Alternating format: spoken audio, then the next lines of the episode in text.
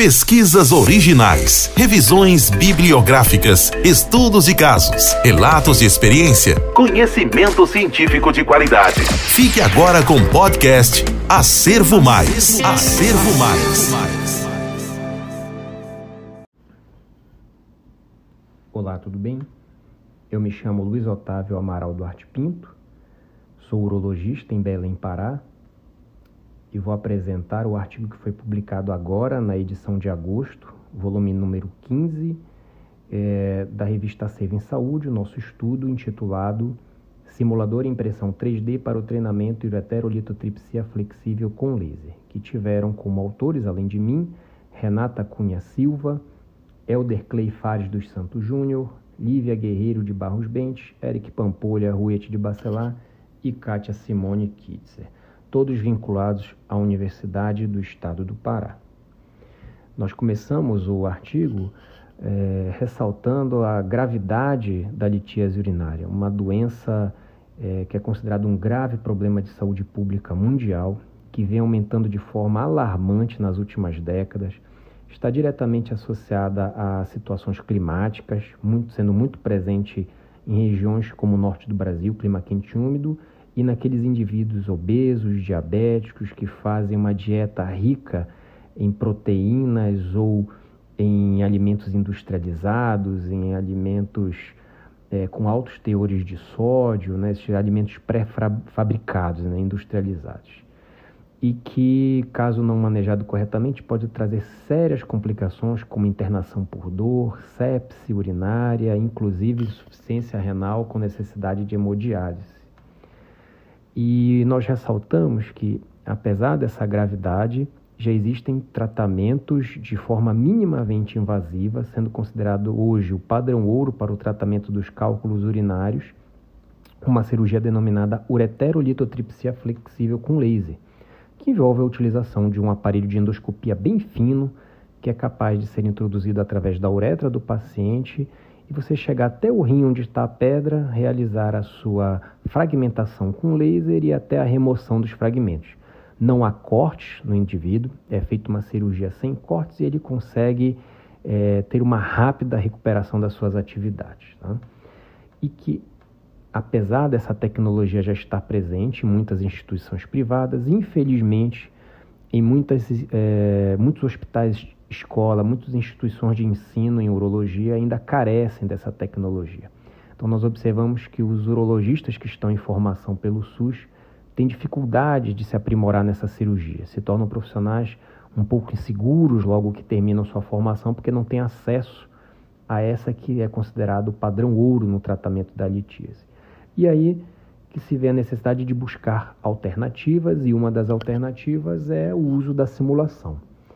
Então, a gente sabe que a simulação pode ser feita de várias formas, com utilização de cadáveres, animais de laboratório, mas também sabemos as dificuldades né, com a legislação brasileira em si fazer treinamentos em cadáveres, assim como nem todos os locais é, têm disponível animais de laboratório. Então, buscamos aqui, é, vimos na literatura que está tendo uma grande publicação, um, um grande número de publicações envolvendo simulação médica, envolvendo impressão 3D que seriam simuladores nós chamamos de artificiais. E aí veio a ideia né, e o objetivo do nosso trabalho de desenvolver e validar um simulador que foi confeccionado em impressora 3D para capacitação na cirurgia de ureterolitotripsia com laser.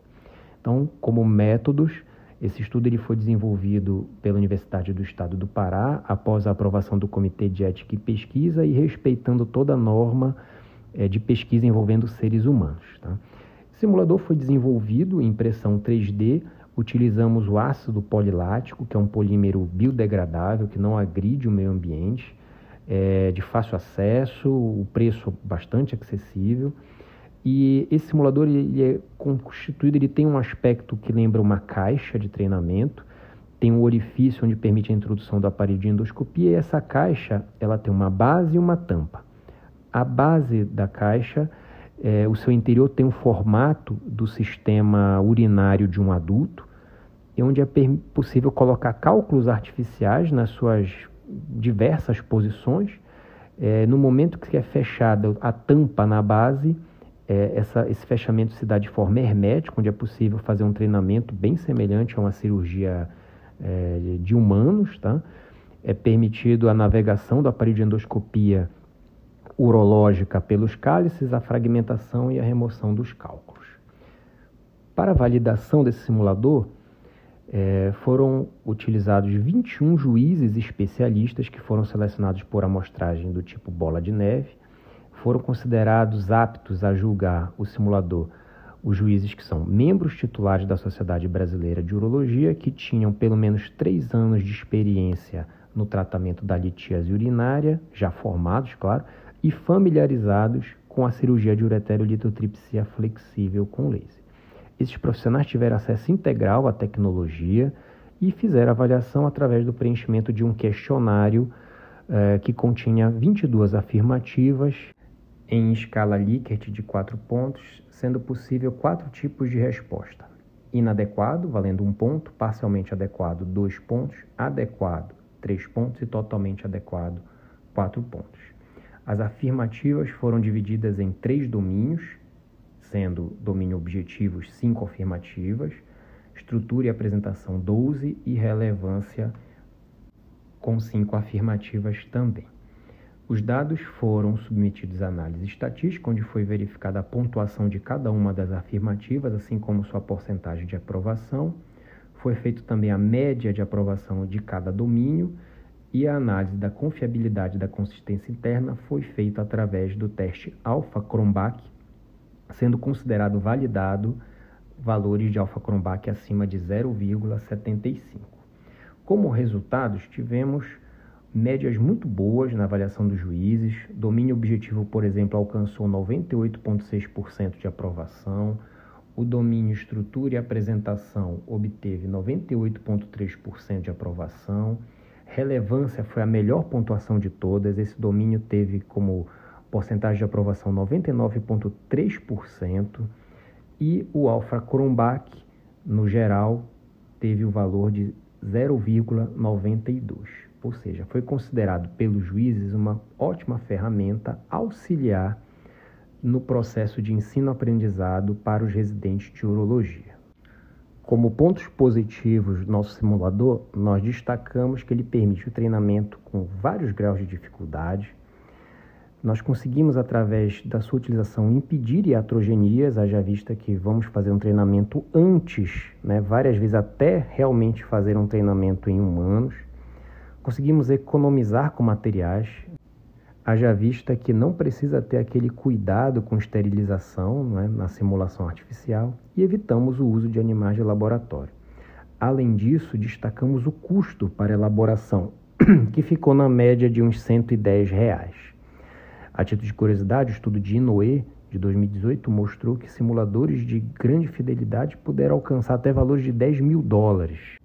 E quando comparado com o que já temos na literatura, observamos resultados muito semelhantes ou até melhores. Hussein, por exemplo, fez um simulador de baixa fidelidade em 2021 que, quando validado à forma e conteúdo, teve resultado de aprovação de 86,4% e 83,4%, respectivamente. Né?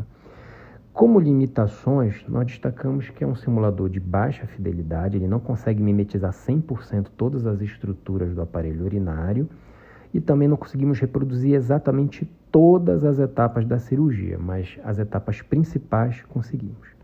Apesar disso, destacamos o estudo de Arquimedes de 2017, que fez parte do consenso da Associação Europeia de Urologia, que reforça que simuladores de baixa fidelidade podem ser usados sim na capacitação de urologistas, pois permitem a aquisição de habilidades e competências para níveis básicos, inclusive intermediários.